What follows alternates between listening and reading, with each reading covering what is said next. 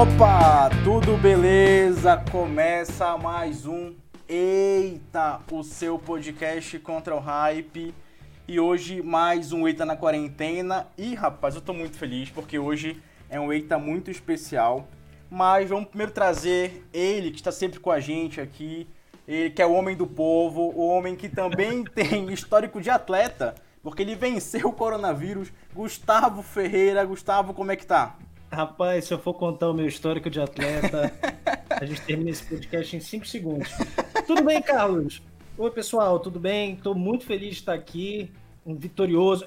Detalhe, nem fiz ainda o teste, mas hoje é o meu penúltimo dia de, de tratamento seguindo o protocolo de combate à Covid-19. O povo já clama por mim na televisão. Cadê você? Não vejo mais reportagem. É, mas, enfim, brincadeiras à parte, eu realmente enfrentei alguns sintomas, estou enfrentando até agora, não estou conseguindo sentir gosto, não estou conseguindo sentir cheiro de nada.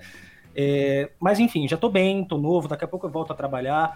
É, é, difícil, tá? Não é só uma gripezinha, pessoal. Tem gente que acredita, muita gente ainda acredita, a gente vai falar sobre isso no podcast de hoje, sobre muitas coisas do nosso cotidiano que muda sempre. Então é sempre bom explicar que hoje, dia da gravação, é 14 de maio.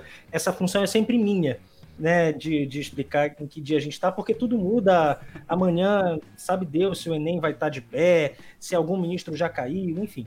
Para a gente não ficar defasado, tem essa justificativa. Mas vamos logo começar, Carlos, porque a gente tem um convidado, e eu quero que tu apresentes esse convidado para nós, uma pessoa muito especial, que não acredita, mas está levando neste momento o Eita Podcast a um outro nível. Café Pineiro, de que a gente está falando? Cara, eu, eu tô muito feliz. É... Ele é um cara muito gente boa, eu tenho um, um carinho, um respeito muito grande por ele, porque ele foi um grande professor meu na época do colégio. Ele é um cara que tem altos projetos relacionados à história, à cultura, à arte de maneira geral. Ele é um cara. Vou falar aqui, que fala palavrão, ele é um cara muito foda. O único defeito dele, o único defeito dele é que ele torce para o time do Paysandu. Mas eu vou fazer uma, uma apresentação aqui com o Faustão.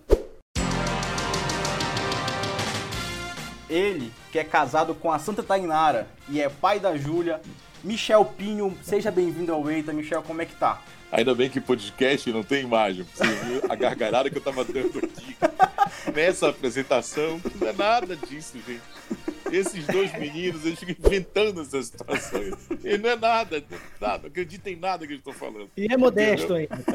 É, a, a, a, a única coisa que é verdade que eles estão falando é que eu sou casado com a Tainara, que é uma santa, foi casado comigo, então precisa ser canonizada, e tem uma filha linda que é a Júlia. É a única coisa que é verdade, o resto é bobagem. Cara, a gente está muito feliz, de verdade, de receber. Hoje a gente vai falar sobre assuntos muito sérios, até porque tudo que envolve esse país nos últimos meses é, é muito sério.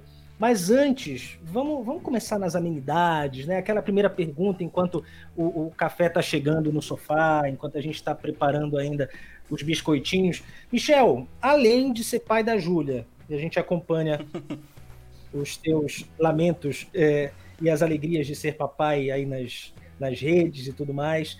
O que tu estás fazendo na quarentena, rapaz? A gente vai falar das tuas lives daqui a pouquinho, eu já adianto uma das respostas. Ah, legal, legal. Quantos dias aí? É, eu, eu tenho algumas condições de trabalho que elas me levaram a minha vida inteira. Então, eu trabalho muito, eu trabalho é, em várias instituições de ensino e trabalho o dia inteiro. Então, quando pararam as aulas, ficou o entorno é, todo acabou. Então, sair de casa, acordar cedo, o trânsito, tudo acabou. E a quantidade de aulas online, ela diminuiu e depois acabou, porque as, os cursinhos e as escolas declararam férias, entendeu? E imagina só você ter trabalho, uma carga horária de trabalho gigantesca, de repente você não está fazendo nada. Aí comecei a imaginar inúmeras possibilidades.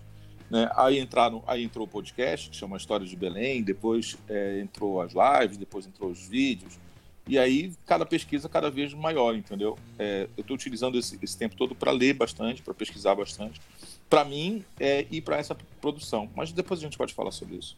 É, não, vamos logo falar disso agora então, Michel. Na verdade, hum. é, tu é um cara que tem projetos muito legais é, de fotografia, de conhecer o Centro Histórico de Belém. E agora também tu está com as lives. Eu assisti a tua live com o professor Tourinho. Tu estava nervoso porque o Tourinho é um cara fantástico, é reitor da Universidade Federal do Pará. Então, conta dos projetos que tem de fotografia, de Centro Histórico de Belém, agora o podcast, as lives. Explica um pouco mais do trabalho, além de ser professor, claro, que também é muita coisa já. Tem o trabalho que eu acho que é muito importante, é, e ele já, já ganhou um corpo próprio, acho que isso é muito importante, eu fico muito feliz com ele, que são as visitas em relação ao centro histórico. Né? Elas, elas nasceram dentro de sala de aula, depois elas foram para as famílias, depois das famílias para os amigos, depois, é, com o boom das redes sociais, elas ganharam uma enormidade de seguidores que eu nunca imaginei pensar ter. Por exemplo, é, eu tenho um problema hoje de sonorização. Eu tenho um megafone que não dá mais para falar com 500, 600 pessoas. Entendeu? É muito, é muito absurdo para mim, é, na minha cabeça, ter 600 pessoas que vão para um lugar específico para entender a história da cidade. Isso é muito louco. É o sucesso, cara, é o sucesso. Não, não é, não é o sucesso, não. e agora, Michel, é, tu também tu falaste que está fazendo podcast, tem um podcast também, está fazendo lives, né? Sobre o que tu estás falando? O, o Café comentou agora há pouco da tua live com o reitor da UFPA, uhum. Mano Torinho, uh, que foi muito bacana também, mesmo que tecnicamente tenha sido um fiasco, é, e tu mesmo falaste isso. É, tu tá debatendo sobre o que nas redes, aproveitando é. esse momento da internet para falar sobre o que? Eu, eu só falo sobre uma coisa, que é talvez o que eu sei um pouquinho mais, é, que é Belém, a sua história, sua cultura e é, sua produção artística entendeu? Então, o mote sempre é Belém e a partir de Belém a gente desdobra para outras ações. No caso do Torinho, é, que foi ontem a live com o reitor, a gente ia conversar, e acabou conversando porque ele é uma pessoa fantástica, sobre como é que a Universidade Federal do Pará irradia, a partir de Belém, né, essa produção de conhecimento e uma atuação tão forte e tão dura em relação ao Covid-19.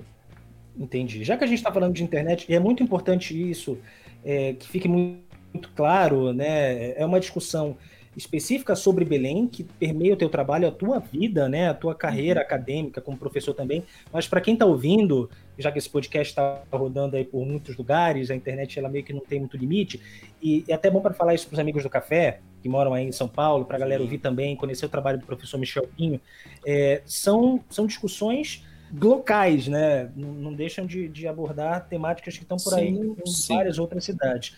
E a, a, puxando esse gancho da internet, é, eu acho que esse vai ter que ser o caminho para muitas pessoas é, estudarem e se prepararem para o Enem. E esse é o nosso primeiro tema. Mas antes eu queria trazer algumas informações aqui, porque eu acho importante. Muita gente nega os dados, nega a história, nega análises embasadas. A gente vai falar um pouco mais sobre isso daqui a pouquinho. Mas vamos entender. Segundo dados do IBGE, dados da PNAD de 2018, que são os mais recentes, o norte do Brasil, e isso é uma questão histórica, está sempre abaixo de todos os indicadores relativos a computador em casa, a tablet, tablet nem se fala, né? Celular em casa, internet. Para vocês terem uma ideia, hoje, para todo mundo que está ouvindo, o Brasil tem 79,1% dos domicílios com internet. O Norte tem 72,1% e o Pará tem 69,4%. Parece que é pouca gente que não tem acesso, mas se você pensar num estado como o Pará, que tem 8 milhões de habitantes, é muita coisa. Isso só reforça tudo que a gente vem aprendendo nos últimos anos com relação a desigualdades e tudo mais. Hoje, 25% da população paraense, do norte, perdão, não tem internet disponível na região onde mora. É muita coisa. É o pior índice entre as cinco regiões do Brasil. E também estamos com o pior índice entre as cinco regiões do Brasil no que se é, quando o assunto é domicílios com banda larga. A gente tem 53,4% dos domicílios com banda larga fixa e no Brasil essa média é de 76%. Michel, esse país, com esses dados, está pronto para fazer o Enem em novembro? O que tu achas disso? É, eu vou te responder parcialmente com a história e com a narrativa do professor Torinho, que é, que é reitor da UFPA ontem. É, por que, que a UFPA não faz é, uma prova local? É? Porque ela é aplicada só em 11 municípios. Né? E por que, que o Enem é adotado pela UFPA? Porque ela abrange a totalidade dos municípios do estado do Pará. Então, o Enem ele é a porta de entrada das, de quem sonha com o ensino superior, que é o que você tem, que o Carlos tem, que Sim. eu tenho, e que, que a gente deseja para todo mundo. Né? É, mas eu estou te falando isso de uma forma bem dura, porque fazer o Enem, é, no nosso caso do Pará, é diametralmente o oposto da preparação que se pode dar, traduzindo isso. Né? Você vai fazer o Enem, mas o menino lá, por exemplo, de Melgaço, o menino do, de Afuá, o menino do interior do Rio para Cuba Grande, é, no município de São Sebastião da Boa Vista. Como é que esse menino, que está no terceiro ano do ensino médio, ele vai se preparar para o Enem se ele não sabe nem o que é banda larga, né? se ele não tem smartphone? Exatamente. Né? Isso, isso é o mais duro desse processo. Né? Entender que o Enem é a porta de entrada, mas as pessoas não conseguem chegar na porta, quanto mais passar sobre ela, né? passar além dela. Né? Isso, isso é o mais duro nessa história e é o mais desesperador. Então, na época da pandemia, o MEC me sai com uma propaganda de televisão dizendo assim: não, deu seu jeito, deu seu jeito como? né? Deu Chega seu jeito ridículo, né, Michel?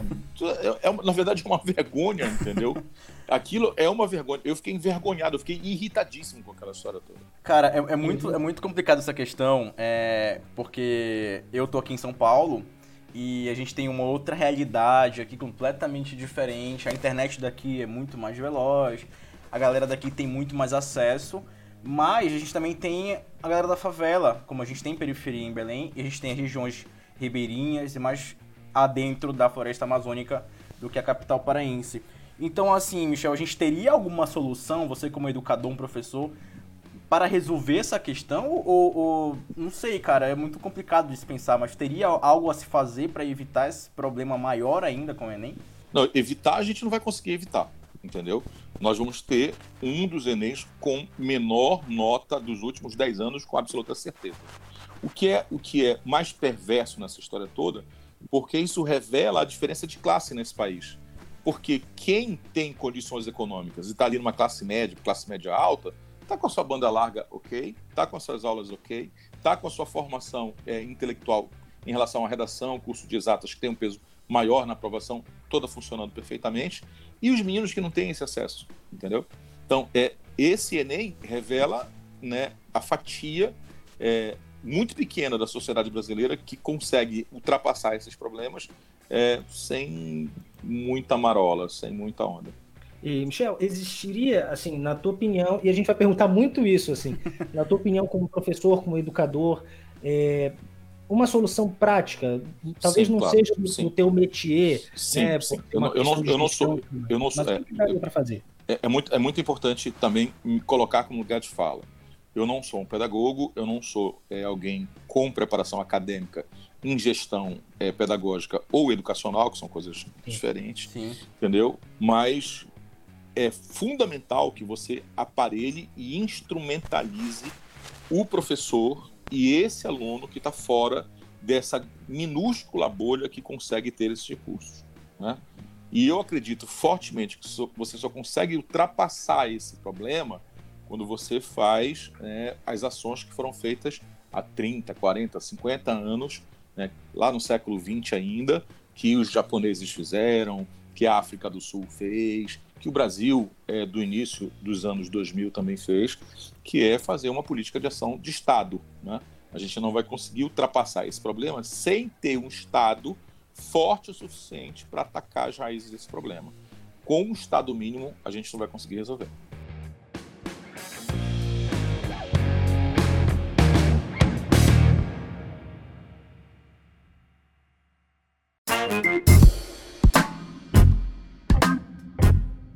Muito bom, muito bom, ou não tão bom assim essa questão do, do Enem, tem umas suas complicações. Mas, Michel, vamos um negócio um pouco mais a fundo aqui na tua área, que é a história. Eu até falei contigo isso antes, é uma coisa que vinha me incomodando muito. É, algumas relações das pessoas e tudo mais. Mas vamos, vamos passo a passo aqui. É, o coronavírus, que é que está assolando o nosso planeta agora, ele já causou algumas mudanças é, na sociedade nesse momento tu como um cara que estuda a sociedade, a história, a mudança do que o mundo passa ao longo dos anos, é, como é que tu tá avaliando esse momento de mudança que o coronavírus causou no planeta? Carlos, tu me perguntas uma coisa que é, eu fui me dar conta só semana passada. Eu estava fazendo roteiro, estava preparando, estava estudando, e disse assim, gente, eu vou procurar aqui nos meus arquivos se em algum momento da história de Belém, né, desde a proclamação da República, desde ali de, de 1897, desde o Gentil Bittencourt até hoje, a gente teve uma ação de lockdown. Qual foi a resposta? Que não. Não. Né? Não, nós não tivemos. Nós não tivemos. Nós nunca tivemos na história é, republicana, né? Se a gente for falar de império é uma outra discussão, mas na, na história republicana nós nunca tivemos uma ação de fechamento né, como nós temos agora. Nós tivemos né, uma série de leis estabelecidas pelos códigos de postura, mas dessa maneira não. E por que, que eu estou te dizendo isso? Porque nós estamos vivendo um momento histórico. Né? O que esse podcast está fazendo agora é levantar uma questão que é histórica, daqui a 20, 30, 40 anos a gente vai ver as fotos da gente e quem nasceu depois vai perguntar, mas por que, que vocês estavam de máscara? Aí toda a sociedade vai explicar por que, que a gente estava de máscara. Né? Vão perguntar para a gente, ah, mas como é que vocês faziam né, para sair para jantar, para comer? Ninguém saía para jantar para comer. Então você tem um momento muito específico, que é a minha paixão, que é a relação entre história e a memória. Essa memória coletiva que nós estamos fazendo, ela vai ser perpetuada através da história através dos podcasts, através das contas das redes sociais, através dos livros, através dos estudos. Né?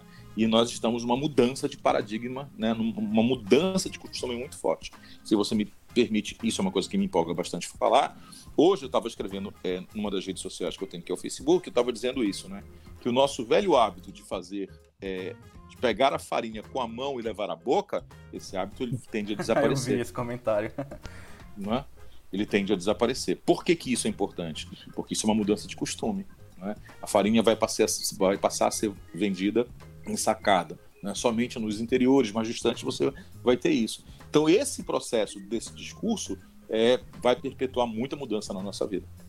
E é difícil, era difícil, né, para nós imaginarmos que em 2020, no, no ápice da evolução técnico-científica da humanidade, é, a gente ia ter que ficar preso em casa, né?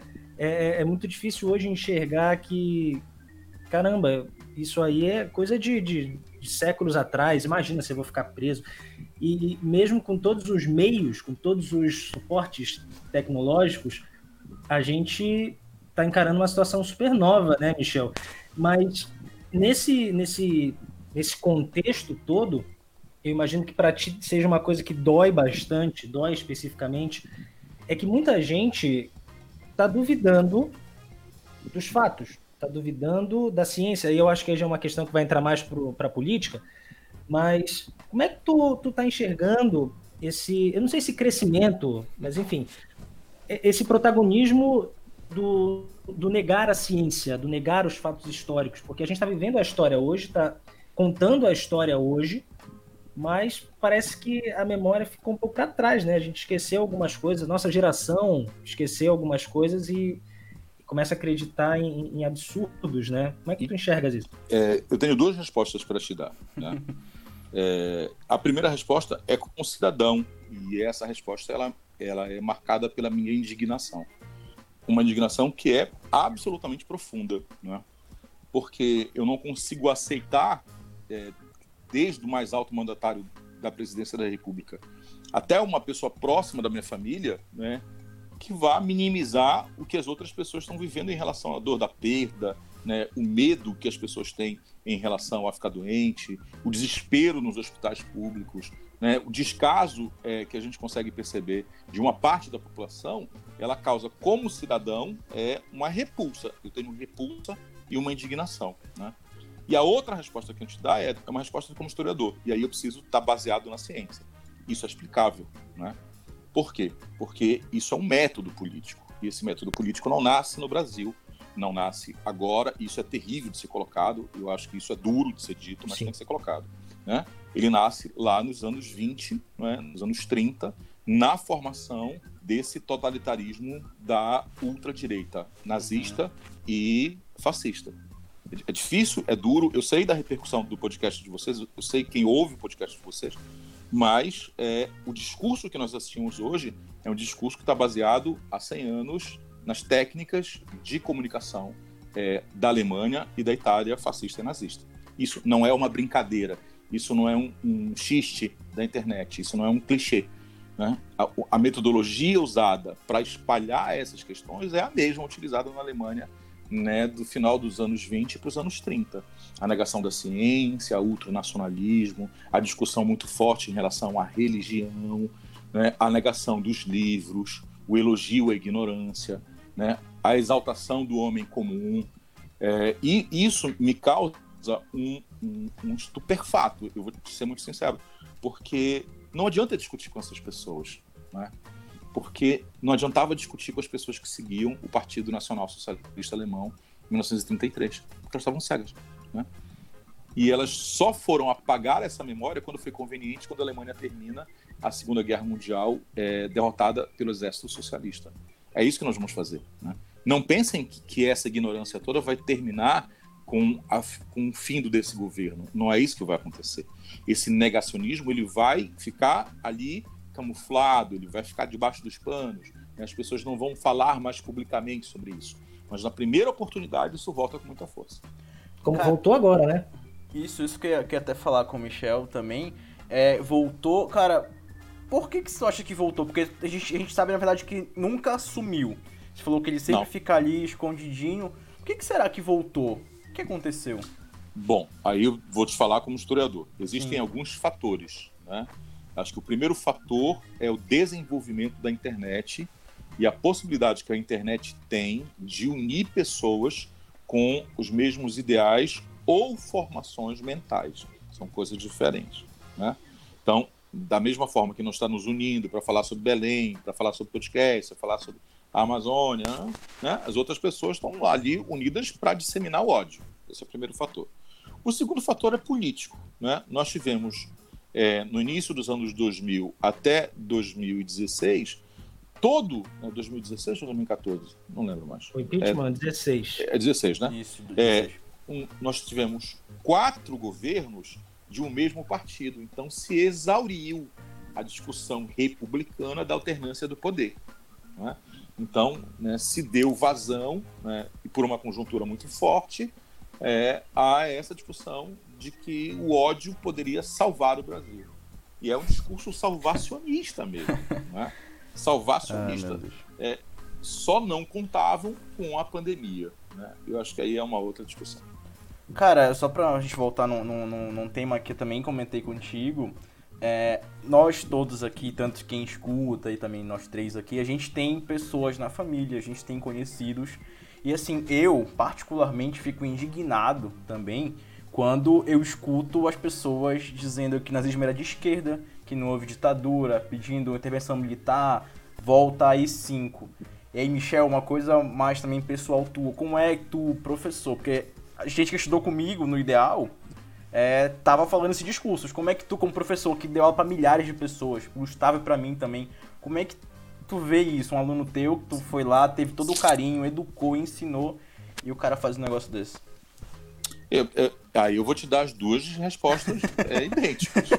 Como cidadão, eu fico assim, é, o que é isso, né? Mas como historiador eu preciso entender né, como um profissional, como um cientista das ciências sociais, eu preciso entender o que leva ele a achar que eu sou um doutrinador, que eu escolhi a história errada, né, e que quem tem a verdade é ele. Né? E é esse discurso da negação. Alguém disse isso para ele. Né? Alguém colocou essa, abre aspas, a verdade reveladora. Porque é exatamente isso que aproxima, e aí, porque esse tipo de política ela é reveladora né, ela possibilita que o indivíduo diga: eu tenho uma informação, eu sei de uma coisa que você não sabe. Então eu preciso te contar para que você saia desse lado. Né, se você pega os fake news, pega os discursos, eles são nessa ótica, né, da revelação. E isso é muito interessante. As próprias lideranças, algumas das lideranças de extrema direita do país, e a gente fala de igrejas, de grupos de comunicação, pastores, etc. e tal, independente da, da, da opinião religiosa das pessoas, isso é, é, inevitável de ser associado, né? A gente, a gente percebe que tem muitos, muitos figurões de igrejas e, e crenças e etc e tal envolvidos nesse discurso mesmo da salvação e que não é só político, é, é, é um discurso também econômico. A gente sabe que ele faz muitas rodas girarem por aí, né? Sim, com certeza. É, a gente está falando de uma discussão é, muito nova para o Brasil. Né? Essa é uma discussão nova, viu, Gustavo? Você não tem o acordo político que, que, que organizou a República Brasileira após 85. Né? Então, pós 85, você tem a liderança do PMDB, é, você tem a liderança do Partido dos Trabalhadores, você tem uma organização de partidos de centro e de centro-esquerda, e que foi ali se revezando democraticamente até a última eleição porque se chega no poder alguém que rompe essas tradições, né? E as soluções para esse país, elas são estapafúrdias do ponto de vista da nossa tradição econômica e política. Toda vez que, que não sei se isso acontece com vocês, vocês olham um ministro falando assim, meu Deus, o que está acontecendo? é uma dia. incredulidade sem tamanho, porque a gente nunca imaginou que isso seria dito por pessoas que comandam as decisões do país. Parece piada. Isso, alguns anos atrás, a gente contaria as pessoas achariam graça. Imagina, imagina se, se o presidente vai dizer que não está nem aí para milhares de mortes. E isso acontece. Mas, mas isso parece piada para quem? Né? E aí eu preciso falar com os nossos ouvintes. Né? É, um bom historiador ele está atento que uma boa piada faz sentido para um contexto e ela não faz sentido para outro. E aí eu conto um livro do, do Robert Darton que eu amo, que é O Beijo da Mulher. Nesse livro ele fala da história da da Revolução Francesa e viu uma, uma imagem, uma gravura de cinco meninas com é, vestidos normais e cada uma delas tinha um gato entre as pernas, entre as pernas, né? E aí, quando ele foi pesquisar essa gravura, ela rodou a França inteira porque ela era uma gravura pornográfica. Ele se perguntava por que, que era uma gravura pornográfica. Né? E aí ele descobriu nas suas pesquisas que é, a imagem representava pussy. Né? A pussy era o órgão sexual feminino. Entendeu? Então, qualquer um de nós três que olhássemos para essa gravura hoje, nós não entenderíamos. Mas ela era entendida para aquele contexto. E por que, que eu digo isso?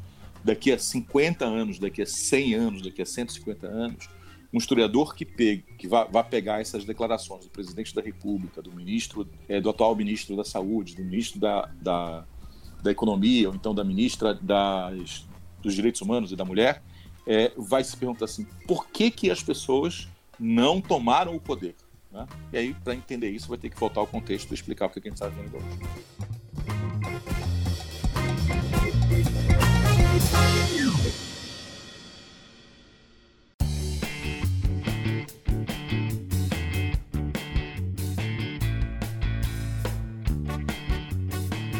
Sério, sério. Tá muito bom, tá muito bom. Vocês, ouvintes do, do Eita Podcast, eu acho que devem estar tá adorando. Eu sei que vocês vão procurar mais do trabalho do Michel aí na, no Twitter, no, no Facebook, no Instagram. Isso é muito bacana porque quanto mais vozes sobre o que está acontecendo no país, o que está acontecendo no planeta, melhor. Eu acho que é importante essa pluralidade e defender sempre a pluralidade, né? Agora, esse bloco final é, é, aquele bloco tradicional das impressões e, e da gente falar um pouquinho de futuro, Michel. É, nós já comentamos sobre alguns atos é, tanto quanto equivocados aí da, da, nossa gestão do Executivo Nacional. É, como tu te enxergas dando aula sobre esse momento daqui 10 anos, 15 anos, 20 anos? Que história tu vais contar para os teus alunos? Isso só até hoje, né? Porque ainda vai acontecer muita coisa nos próximos dias. Bom, essa é uma pergunta difícil, é, Gustavo, e vou te dar uma resposta mal criada. E vou te contar uma historinha sobre ela. Né? Eu, eu, estava em alguma situação dessa da vida, é, é, uma certa frequência eu recebo algumas solicitações de entrevista, etc e tal. E era uma entrevista sobre rádio, era uma entrevista gravada. E a pessoa me perguntou assim, professor, só pode nos dizer o que vai acontecer daqui a 20 anos? e, cara, eu não, eu não consegui é, disfarçar. Eu disse, meu amigo, você ligou para a pessoa errada, eu sou historiador. Futurólogo é outra profissão. Então, um historiador ele não, não consegue fazer isso, não é do ofício dele, entendeu? Mas eu consigo te dizer com uma certa é, tranquilidade que daqui a 10, 15, 20 anos, quando eu estiver na sala de aula falando sobre o que aconteceu, é, dois elementos vão ser muito importantes. As minhas memórias, né, uma memória individual, que ela vai estar ali conversando com a memória coletiva, né? e a história, isso são duas coisas diferentes. Mas o que eu vou deixar muito claro para os nossos alunos, né, daqui a 10, 20 anos, é que esse momento não foi um momento fácil. Né? É, ele é um momento que ele é sentido de maneira diferente para classes sociais diferentes. Nós todos estamos em isolamento, o Gustavo pegou, estava é, com sintomas de Covid, foi tratado perfeitamente, o Carlos está em São Paulo, está né, tá ali no conforto do seu lar, é, eu estou em Belém, né, com comida na geladeira, com tudo funcionando, né? Mas quem não tinha isso, né? E o feirante, e o lavador de carro, e a pessoa que vive é, dessa cidade que precisa estar circulando para gerar dinheiro para ela. Ela está com fome, né? E os filhos dessa pessoa, né? Será que os recursos do Estado chegaram para todo mundo? E o interior do Marajó? É, eu queria deixar essa pergunta para daqui a 20 anos para dizer que a gente teve uma pandemia, mas a gente também teve uma crise social muito forte que demorou muito tempo para se resolver. Porra, foi, foi, foi forte essa, essa frase aí, cara. E, e a gente tem visto realmente que a história está nos mostrando essa verdade assim muito muito clara em que está sendo um governo, um momento onde uma minoria tem se beneficiado. Eu acho que isso deve ser uma coisa muito constante no, no passado, mas a gente consegue ver isso muito claro. É, a gente vê moradores de rua, a gente ouviu histórias de pessoas que não sabiam, porque todo mundo de máscara lá em São Paulo. Por que está acontecendo em São Paulo? O que aconteceu? Pessoas que moram na rua que não sabiam o que estava acontecendo.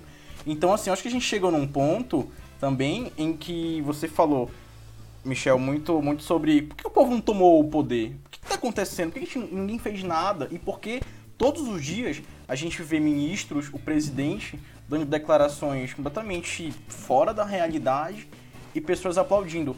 Eu acho assim, a gente, a gente quando comenta na história, na aulas do Dash várias vezes também, outros professores, a gente sempre tem aquela parcela que estava ao lado do governo. Agora, observando essa parcela ao lado do governo, como é que tu enxergas essa mudança que, de acordo com a tua história, com a tua base, com o teu conhecimento, vai se alterar em relação a esse povo? Porque o povo que está apoiando hoje e está tranquilo é a elite do Brasil. Não sei, Carlos. Não sei se é elite, é? Porque a gente vai voltar para essa discussão. Esse discurso salvacionista ele é um discurso também que chega às camadas populares. Né? Se você vai pegar uma série de entrevistas sobre quem recebeu o benefício, as pessoas agradeciam ao presidente da República os 600 reais. Porque não chegou informação para eles que a presidência da República queria dar 200. Sim. Os 600 foi uma imposição da, da, do Congresso Nacional. Entendeu? O que a gente está em jogo agora é até quando essa pandemia altera o jogo político para as eleições presidenciais. Elas já alteraram o, o cenário para prefeito. Né? E aí, como, como alguém que lê sobre política, mas pouco entende, é, se nós entendermos que as eleições para prefeito vão ser perdidas pela base de apoio para o governo, com muita dificuldade esse governo vai ter base para se eleger é, em 2022. Pessoal, chegou ao final mais um Eita, foi, foi maravilhoso. A gente teve um debate super produtivo aqui. Eu acho que o Eita fugiu do que a gente costuma fazer, de falar com muita piada, mas a gente precisava falar de uma questão séria, de trazer uma pessoa com o gabarito do Michel. Ele não gosta que a gente elogie ele, mas ele é um cara foda, para trazer todo esse conhecimento pra gente. Então, Michel, a gente agradece aqui, muito obrigado. E aí, para quem não conhece o Michel, Michel, faça o seu jabá, fale dos seus projetos, suas redes sociais, seu podcast, suas lives. Tem muito projeto para falar, pode falar aí. Beleza, Carlos, obrigado. É, eu, quando eu vi o roteiro, eu imaginei, disse, será que eu vou me, vou me encaixar nessa história dos meninos? Eu escuto podcast de vocês, né? Olha um ouvinte. Não sei contar piada, não sei, não, acho que não sou uma pessoa engraçada. vamos lá, vamos lá fazer. Né? É, eu, eu não vou falar de mim, né? Eu acho que, que a única coisa que me qualifica é, hoje e que eu tenho muito orgulho é que sou pai da Júlia. Isso é, isso eu falo para todo mundo. Eu sou pai da Júlia e todo o resto vem vem a reboque, entendeu? Mas quem quiser saber sobre o meu trabalho, sobre o que eu faço, digita Michel Pinho lá no Google, é, Instagram, Facebook e, e Twitter, que a gente pode conversar, que é a coisa que eu mais gosto de fazer, que é conversar. É um rapaz que está com camisa de azulejos. é fácil achar, é fácil achar. Encontrar alguém com camiseta de azulejos é Michel Pinho, com toda certeza. Michel, muito obrigado. É, e realmente esse debate é, foi importante para todos nós. Eu falo brincando que, que colocou a gente no outro patamar, mas de certa forma é verdade, não, não pelo que a gente é, conta de piada, até porque a gente não é tão engraçado assim. Não. Mas é porque quanto mais espaços forem abertos para que se converse sobre isso com embasamento científico, com, com as memórias da gente, de uma pessoa que já tem uma carreira consolidada, de dois jovens que estão começando ainda no, no jornalismo, na comunicação. Eu acho que quanto mais espaços, melhor. E se a gente tem a internet para isso, eu acho que cada um fazendo o seu, a gente faz muita coisa. Por mais que 30% da população brasileira ainda não tenha acesso à internet, o que é uma pena. Muito obrigado por ter participado. Vocês que ouviram, sigam a gente aí. Michel, foi um prazer. A gente quer se encontrar muitas vezes, presencialmente. Mais entrevistas ainda faremos, se tudo der certo. Muito obrigado mesmo. Obrigado, querido. Obrigado, Gustavo. Eu sou um fã do teu trabalho, assim. Gosto do teu texto, é, gosto de como tu encaminhas no vídeo as questões é, que já vim acompanhando há um tempo também. É, e espero que esse projeto do EITA continue e fique forte, porque eu sou um ouvinte também. Que maravilha! Oh, meu Deus porra. do céu, que maravilha. Três não precisamos fazer agora. propaganda nenhuma mais agora. Gustavo, pode puxar aí o final pra gente já. redes sociais. Ah, não era o final? Já, já tá se despedindo? É, pois é. Pessoal, olha só, muito obrigado pela companhia de vocês. Quero lembrar que nós estamos completando daqui alguns dias um ano de Eita Podcast. Olha Acreditem só, se quiserem. Já estamos há um ano no ar. Vem conteúdo especial. Nosso próximo episódio vai ser um especialzaço aí que a gente está tá planejando, né, Carlos? Que vai sair. Vai sair, Se vai sair. Se você quiser mandar algum comentário, alguma crítica, sugestão de tema para nós, um feedback para o Michel, a gente passa para ele, não tem problema nenhum. Manda para o Eita Podcast no Twitter, no Instagram, ou pode mandar por e-mail também, podcasteita.gmail.com.